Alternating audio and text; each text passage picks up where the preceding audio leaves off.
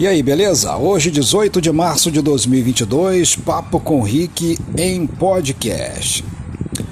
Será que nós nos preparamos exatamente para os tempos que passamos hoje?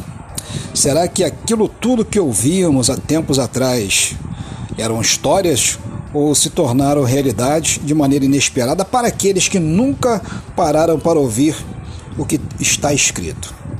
Pois está se consumando o tempo está passando e tudo aquilo que se ouvia tempos atrás estão acontecendo nos tempos de hoje, nos dias de hoje.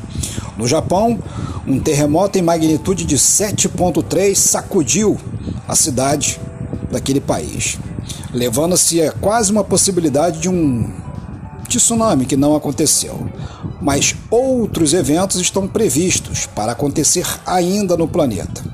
E aí, você estaria preparado para ao menos escutar ou você vai tentar se fazer de mal entendido. Um forte abraço, fique na paz e tchau, tchau.